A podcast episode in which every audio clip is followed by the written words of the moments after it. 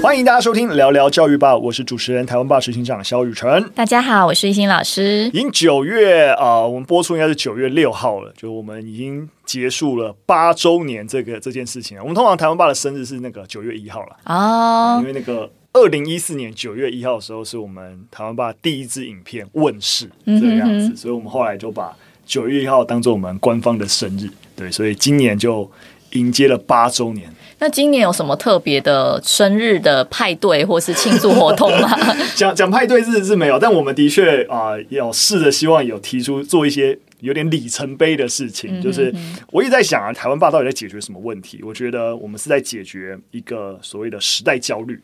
知识上面的焦虑，认知上面的一个焦虑。然后台湾爸怎么样找到透过一个内容的沟通，然后协助大家。能够有对抗这些焦虑的武器，嗯哼，对，那这是我觉得我们想解决。那我觉得我们在八年前刚诞生的时候，其实也是这样。诶，我们做动画台湾史，为什么在那个时候获得大家的关注？跟今天一样，也不过就是一个数位内容而已。但那时候大家觉得哇，原来有这样的东西，是因为我觉得八年前台湾那时候的一个时代焦虑是：诶，我们好像开始关心我们脚下的土地跟社会，但是我们对这块土地。蛮陌生的，诶，多数人在过去的啊、呃、学习情境，不像现在小朋友，诶，台湾史啊啊乡土文化其实是充分休息了。八年前那时候的环境，多数的人那时候二十来岁长大的啊、呃、年轻人，我那时候二十五岁啊。然后是对于台湾史懵懵懂懂，像我自己，我都觉得我对台湾史的认识其实是教书开始的。嗯哼，就是没错。虽然说好像我们大学有台湾史课程啊，但大一有修台湾，但不是非常的进去。对对对对对，我很多的哦那些比较完整的是的那些台湾史的一些名词啊，或者是论述啊，我反而真的是进去，因为说在大学上课的时候。有时候也是都在睡觉。我 我记得我有一次有一年备课，然后我就在台大图书馆，然后那时候刚好是要上到有关白色恐怖那段期间二二八，然后我就翻着那些史料，因为现在我是老师嘛，所以我我要教了，所以我必须要对整个事情很全面性的了解脉络性，然后。不管是你知道正反方立场，嗯，然后我竟然在台湾图书馆我就哭了，哭了。就会觉得我我怎么会不知道这些事？然后我是一个历史系的学生，好像我们大一的时候好像都有上到，好像上到一些，但是没有这么进去。对。对，因为你要教别人，你可能要知道的内容或脉络更多，你才有办法教授。说实在的，我我觉得我们自己的体验就也也还蛮深的，就是如果你你自己的学习的体验要深，通常就是你能够跟别人讲。能够教别人的时候，所以说实在的，在学校，如果小朋友有当小老师，或是协助同学解决课业问题，通常他自己的收获也会蛮大的，嗯、哼哼对不对？哎，我觉得扯远了，好，反正回过头来，我们要讲的是八年前我们其实是有意识到这样的问题，然后我觉得动画台湾是解决了那个时候的大家在那个整体氛围上隐隐然的那种焦虑。但我觉得现在八年后呢，我我自己看台湾，尤其是这一两年，我觉得大家焦虑源已经拉到一个国际的一个视野，就是在内外压力底下，好像觉得台湾应该要更被世界认识，更被看到。对对对，那台湾 can help。对对对，我们我们做了很多的事情，就希望说，哎，台湾在这里，台湾在这里，哦我们希望能够加入啊、呃，就是联合国相关的组织啊等等，对，我们希望能够参与这个世界。但是啊、呃，就是在我们的困境底下，好像都嗯，就是这个这些努力跟我们得到的成果都有一些落差，所以大家就会很焦虑。对，所以我觉得我们意识到这个焦虑，我们。其实从去年开始就希望打造一个新的节目，就是如果我们真的希望能够做国际理解沟通，其实政府也做了很多事情啊，一直一直做一些英文化介绍台湾的东西。但你也知道，就是如果我们要做国际沟通，我们即使用英文一直讲，哎，台湾是什么？台湾在干嘛？其实，嗯，那个影响力很有限啦。对，大家好，我今天是一个北美啊美国的观众，突然其实有一个英文的作品，然后说要介绍台湾，干嘛一定要非得理解台湾？嗯、对，所以我们这个节目叫做开箱亚洲 Let's Talk Asian，我们希望能够沟通。亚洲议就是亚洲议题在世界性的范畴，还是会有一个理解性的需求，就把台湾放入一个亚洲的格局当中，其实比较容易引起世界范畴的一个兴趣。但我们在谈论这个亚洲内容的时候，结合一些台湾的观点，然后甚至在这个议题的处理上面，也带入一些国际共通的题目，例如说我们的 Pilot 处理的是东亚教育，那东亚教育大家就你知道你可以想一些问题嘛，虎妈啊、补习啊等等，然后就是啊学生很辛苦，晚上还一直都在念书。可是这个问题我们拉到一个国际的范畴，你会发现，哎，其实补习是一个全世界都在发生的事情，但是东亚哎特别被凸显。那我们在怎么样去看全球的整个文凭主义啊、升学主义的一个事情？哎，我们就可以从东亚，然后大家觉得很很奇葩的现象。带入一些台湾的观点，然后甚至进一步拉到一个全球的视野。其实，在现在跟大家在聊这件事情，我们的 Pilot 应该已经全片已经释出了，所以我们会把连结提供在我们的说明栏，免费免费的，就不是在做什么植入营销。只是我们刚好八周年，我们作为一个新的尝试跟新的节目类型，全英文的，我们希望面对国际的一个受众，帮助台湾。能够让世界看到，听到这里真的蛮感动的，嗯、就是因为你知道我在教学现场很常，第一线接触青少年，嗯、所以比如说从我第一年教书到第现在第十年教书，嗯、每年学生跟我讲他们喜欢的 YouTuber 或、嗯、会看的 YouTube 频道，其实是。完全是不一样，可能三年就一轮这样子。真的，真的，真的。对，然后其实我也很很觉得很棒，是就是台湾爸一直有在想，就我们还没倒，因为这这是一个问题。你真的，已经讲了真的是一个网红趋势。你真的看三四年前很红的那些网红，哎，你这三四年过去，哎，好像他都已经没有在，对，就不见了，也也可能也不是不见，就那个关注或是相对小了小了。对，然后你真的有在教学现场，就是体验到这种，哎，每一年学生喜欢的那个那个。就是新媒体的是完全不一样，嗯、但我觉得台湾爸很强势，他一直屹立不摇。嗯、那可能也是因为就是台湾爸一直在做就是教育相关的，嗯、所以其实现在老师是真的很爱用。没错，没错，我我也是。其实我们也意识到，其实。也许过去我们在 YouTube 上面或在媒体上面创造一些声量，但是这真的不长久。其实你真要讲老实话，其实台湾爸目前在社群平台上声量真的也还好而已。但是我们知道这几年我们累积了不一样的影响力，尤其在教育现场，或是当我们再去思考内容的其他可能性的时候，我们把战场格局拉到不一样的一个位置。所以像开箱亚洲，就是希望整个内容格局我们拉到一个国际的战场，去看看不同。啊，沟通台湾的可能性，就是一直在多方尝试了。没错啊，没错啊，嗯、就是这个这个社会在改变，我们总是要一直找寻一些突破，然后一些切点。对，对，对，对，对，对。好啦，就是有感而发，刚好九月了，八周年，然后跟大家稍微聊一下我们最近在做的事情。我们回来正题啦，跟大家聊第一则新闻。第一则新闻啊，聊安全教育。那最近因为也开学了嘛，那教育部呢跟交通部就合作，针对中小学及幼儿教育，开始希望能够全面推行。安全教育课程，那这个课程啊，其实教育部就已经完成了，包含像交通啊、水域、防坠、防灾、食药，那这五大主题，然后希望能够全面性的提升学生的安全意识啦。对，那这五大安全主题呢，我觉得他们在设计上也蛮好的，就是基本上是希望能够对接，像是健康与体育啊、综合活动、社会科或是生活课程、国防课程等等，那把这些安全教育试着融入啊既有的一个科目当中，方便学校来施作。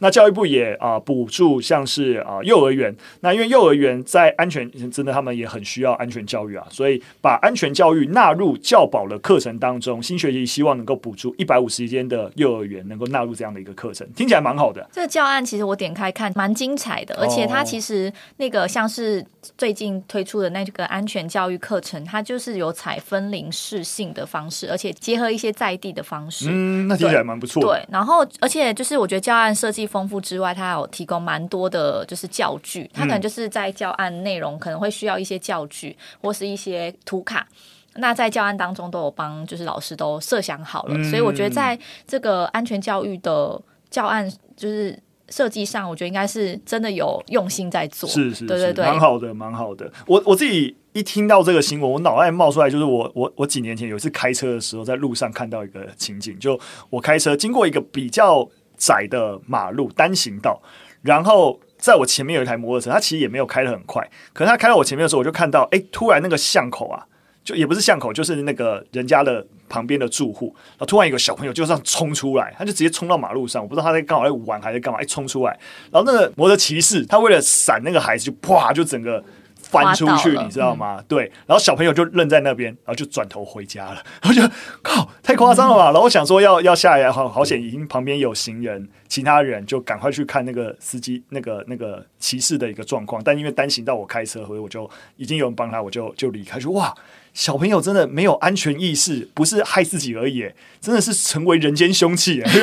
就一个机车骑士超无辜的，然后就因为为了闪小朋友，就整个累残出去。那，对，所以我觉得这类课程其实越早实施越好啦。其实我像那个新闻中有提到说，幼儿园就会有这个就课程纳入教保的内容当中，那我觉得是一个好很好的。规划，因为你越早实施，大家越有那个安全的概念。其实你在行进马路啊，或是你在之后可能开车、骑车，其实你的那个安全观念其实从小培养起的。对，没错，没错。但我觉得这个课程，其实我自己有一点小小许愿，就是。呃，它其实内容真的非常丰富，可是就是像我看到这样的课程，我会想我要怎么去融入？是对，那当然是因为我是社会社会科老师，是那有一些课程像安全，其实它是融入在健康与体育。嗯、那我觉得我比较期待是说，这类的课程当然是可以，老师要用一定可以用，嗯、只是说有什么比较好的衔接的方式，让现场老师知道说，你可以在哪一个时间。然后你在哪一个学期中，或是哪一个地方，你可以去进到这个课程。懂，因为其实我们可以站在老师的立场，可以很好理解，就是说，哎，我今天是一个呃健康与体育老师，那。本来那个教育部一大堆的那个素养啊，跟议题融入啊，一堆。那今天我要把我的课讲好，那当然我知道这些议题重要，但我怎么知道？哎，我到底教到哪里的时候合适融入或干嘛？那安全，假使安全议题在这么多议题融入里面，又不是我相对关心，我可能也不会主动去查这个资料说，说啊，我找到这个东西。所以的确，我们有一个很好的教材，我们也觉得安安全意识重要。但如何跟真的那些老师有一个很好的对接跟沟通，然后真的帮他站在他的立场想，哎，真的。你讲到讲到哪个章节的时候，融入其他议题都没有融入安全议题好，所以哦，你融入这个绝对没错，然后啊、呃，能够让你的教学也更加丰富。对，我觉得这个对接的确，这个一心讲到这个东西是重要的。对，然后通常教育部会做，或是呃县市教育局会做的事情，就可能他发一个公文，嗯，然后像我像安全教育，他可能就会发到 哎训育组好了，或是活动组，不是对之类的，反正就是学务处的组。然后就跟大家讲说，哎，有这个资源哦，欢迎大家下载。组长还会做一件事情，就是他会把这件事公布在校网上。那比较贴心，他会 email 给全校的老师说，哦，有这个东西大家可以使用。了解。对，但是我觉得或许可以再多一些，比如说教学的教案的那种分享，嗯，或是我今天就是真的现场有几个种子教师，他们就是在做这样的课程，然后其他老师就可以去观课。哎，在健康教育课是怎么去融入这些安全教育？我觉得对于现场老师来讲，都会是。更有机会想要把这些课程实实施的那个因素了，嗯、就是没错没错，诱因，嗯，对啊，我们期期待啊，就有好的教材，然后可是其实我觉得就有点像是啊、呃，行销跟推广的角度，就如何真的对接需求，对，然后让这个对接能够。啊、呃，能够达成其实不是一件容易的事情。没错，对对对。不过我还想要多补充一件事情啊，就是说，其实，嗯、呃，这跟我们过去在谈的青少年议题有关。我们经常会认为，尤其是青少年开始，你知道吗？尤其是啊、呃，可能高中，尤其高中职、高三，甚至啊、呃，大学生开始会骑车或开车，然后觉得他们会飙车，没有安全意识。但是，其实我之前有看到一个研究，其实有谈到，其实青少年飙车的问题啊，其实是。是一个好像是一个安全议题，但他们其实并不是没有安全意识。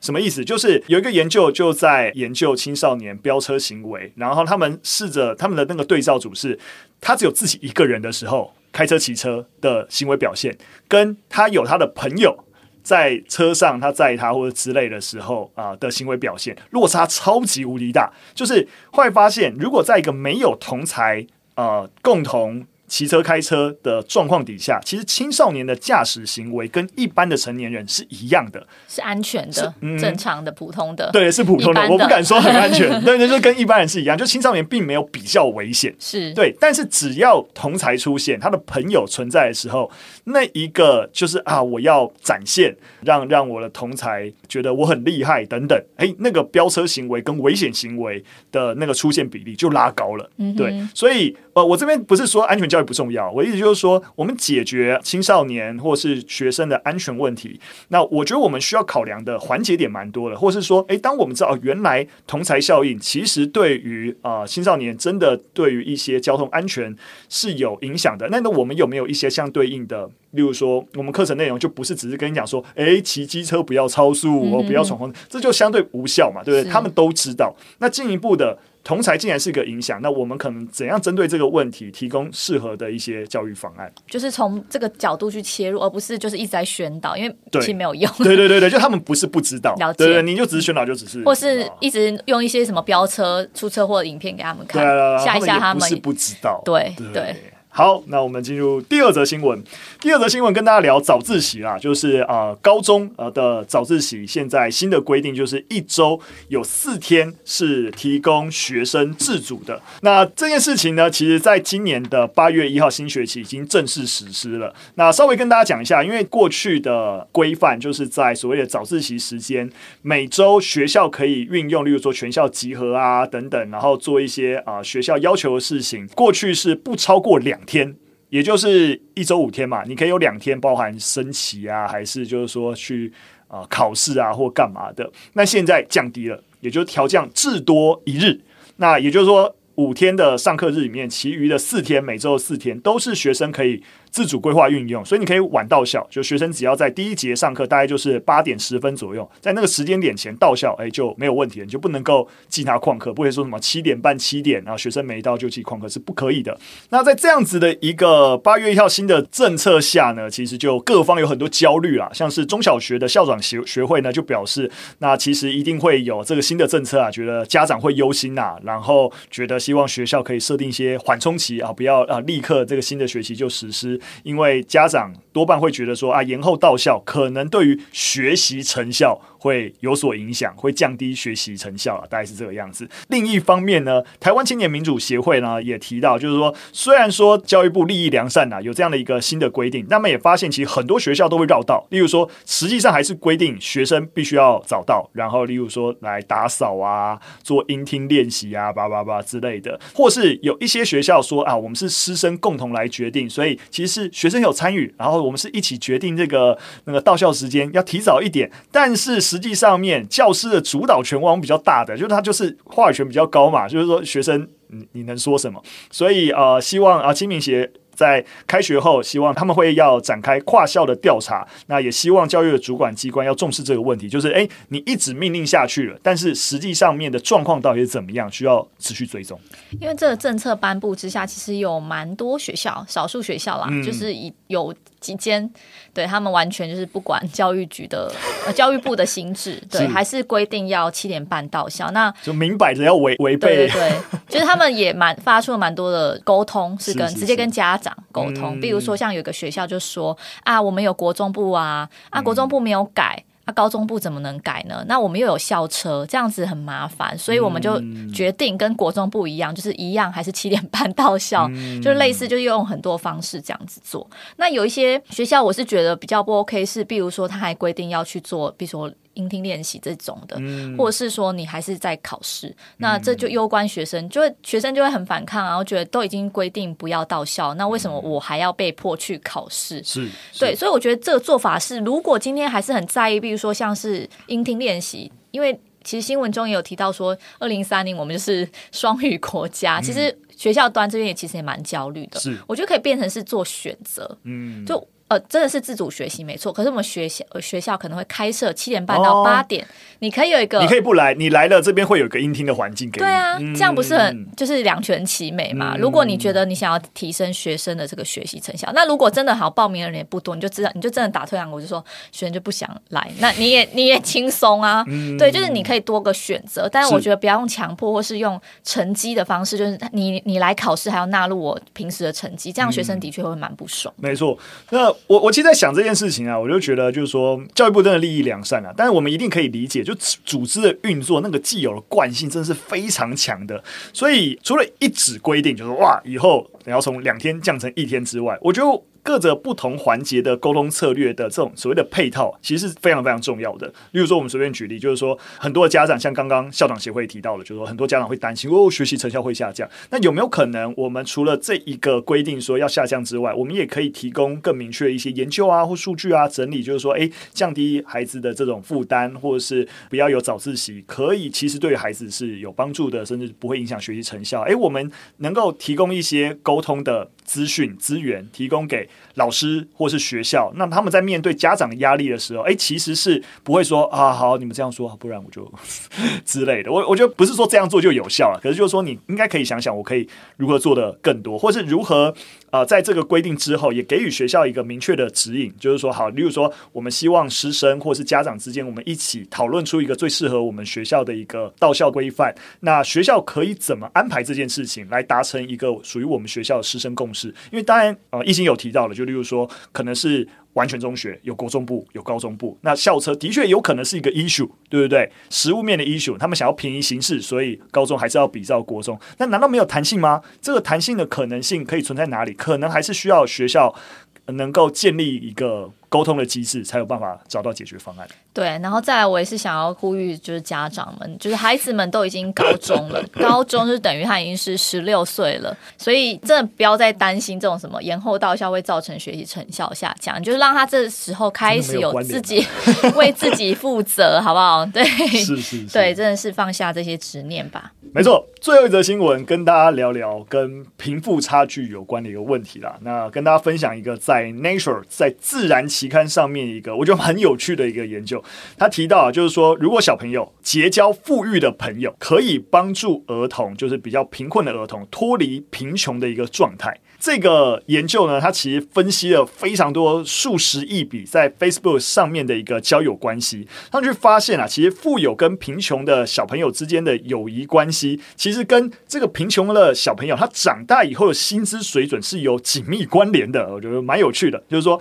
如果贫穷儿童结交富裕儿童的数量，跟富裕儿童结交富裕朋友的平均数量如果差不多的话，这个贫穷儿童啊，他长大以后，他的整个薪资水准会比没有结交这么多富裕朋友的高百分之二十左右。所以啊，这种研究啊，就凸显其实这种跨社经地位的友谊关系，它本身就是一种社会资本。那这种社会资本呢，我们就称作经济联系啊。那也是这种所谓经济联系，也是目前发现最能够预测整个经济流动性的因子之一。经济联系它比较是影响贫穷儿童未来薪资的原因，包含说让他们对未来有不同的想象跟规划。嗯、那富裕朋友的家长或是其他的社会资源，可以就是对他们之后出社会找工作，其实是有帮助的。嗯，我自己觉得啊，在台湾，我们其实多数的地区，就是多数的县市，基本上公立学校往往还是指标的学校。我觉得这个是蛮好的，就是说对于。呃，对应这个研究结果来说，就是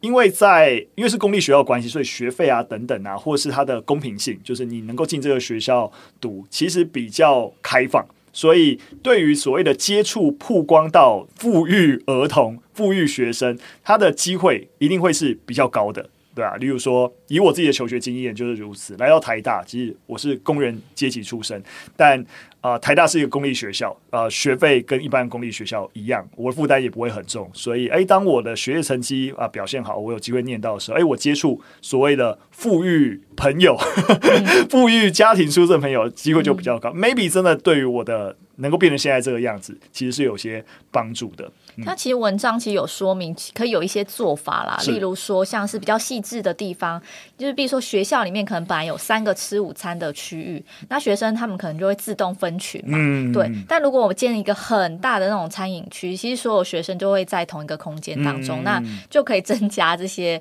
不同呃阶级或是不同呃背景的呃朋友小朋友可以互相接触。没错，我觉得我觉得这都是这种研究的好处，就是我们研究。透过研究知道说，哦，原来啊、呃，影响孩子的发展，或是我们要降低贫富差距，或是创造积极流动，哦，原来有这个影响因子。哎，那我在整个包含像刚刚提到这种空间设计，对，或是整个你说座位或分班安排等等，哎，我就可以更把这个因子纳入我分班的考量当中，对。那我觉得蛮不错的，不过我自己还想多聊一点，就是比较本质一点的问题，就是因为这个题目其实在聊的是贫富差距。我觉得我们一提到听到这个词，多数时候已经是负面。我我也没有把平反意思，本来就是个负面。我不希望贫富差距很大，但我觉得贫富差距我们还是可以用比较中性的角度来看，因为我们毕竟不是共产社会，所以每个人的努力得到回馈啊，这个机制在我们的社会运行里面是一个基本事情。所以贫富差距应该是说它是一定存在，它是一个既有的呃中性的社会现象。我们真正的问题并不是贫富差距存在，我们要消灭，不是不可能，它是一个社会现象。我们要的问题是贫富差距应该被控制在一个可接受的范围，这才是我们社会要努力的一个地方。所以，我们我们在检讨的事情都不是啊啊，现在贫富差距很严重，而是我们是不是比之前的贫富差距又更严重了一些？那它是不是控制在一个相对可控的范围？怎么样去判断所谓相对可控？我觉得有两个标准啊。第一个标准其实就是流动性，就是诶。即使现在所谓贫富差距很高，但是我们是不是有足够的流动性？我们去当所谓的在分层上面来说，经济收入跟条件最低的程程度的人，其实他有足够的流通管管道往上一层去爬，像是教育啊，对，透过教育，对对对，或是透过其他的啊、呃，你知道，就是政府的一些社会资源的重分配等等。那另外一个，我觉得就是最低的贫困状况是否被消灭？嗯，也就是说，即使我有最穷那群人。但那群最穷那群人，是不是连例如说接受教育都完全没有办法，或是连三餐温饱都非常非常有问题？对，那我觉得这个所谓的最低贫穷状况的一个消灭，其实就跟整个社会的支持网络体系有关系。对，像其实说的在现在以台湾来说，所有小朋友不论经济状况，一定都会念小学，对不对？基本上辍学的比例应该是低到一个极致，类似像这样，这就是社会让。即使是最低贫困状况，你会发现在台湾的最低贫困状况一定比啊、呃、开发中国家可能稍微那个阶层还好的那个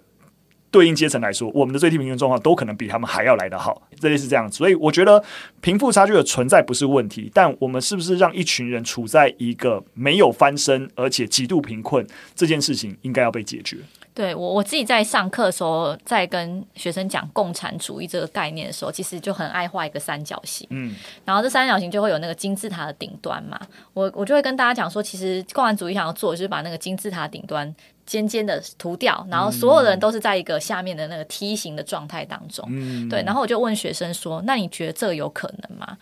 对，然后大家还是说这不可能啊，因为还是会有人往上爬去变成那个金字塔它的顶端，嗯、所以我就蛮认同雨晨刚讲，就是其实我们并没有要消灭贫富差距或是这种阶级，应该说我们接受我们的社会就是有这样子的存在，嗯、而是我们要怎么把我们的眼睛或是我们的关注可以放到更底层这些。比较需要帮助的，或者是他们真的需要有更多资源去让他们活着，或者是呃怎么讲，在社会生存的。嗯，对，我觉得我们尽量，我我我自己的想法是，我会想要把眼光放在这些需要帮助的人身上。嗯，没错，其实政府的存在的目的本来就是在执行一个所谓的财富重分配的一个过程，就是这些社福网络啊，或是中低收入户补助啊等等。你说本来就不是为那个顶层是啊去设计的，对。但是他们顶层，我们目标上应该他要缴。比较多的税来支持这一个我们政府对于底层的一个辅助，就是说这才是一个良性的一个政府该做的事情啊。但如果我们反过头来让这些顶层的人，我们开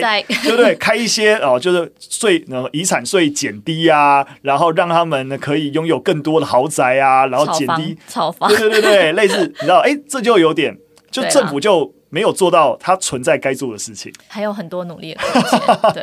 我我无意批评现状了，就是说我们还有努力的空间。没错没错，在讲 方向问题而已。是，好了，今天就聊到这边，非常感谢大家收听。如果你喜欢我们的节目内容，或有任何的建议跟想法，都可以留言告诉我们。那我们今天就到这边喽，下次再见，拜拜，拜拜。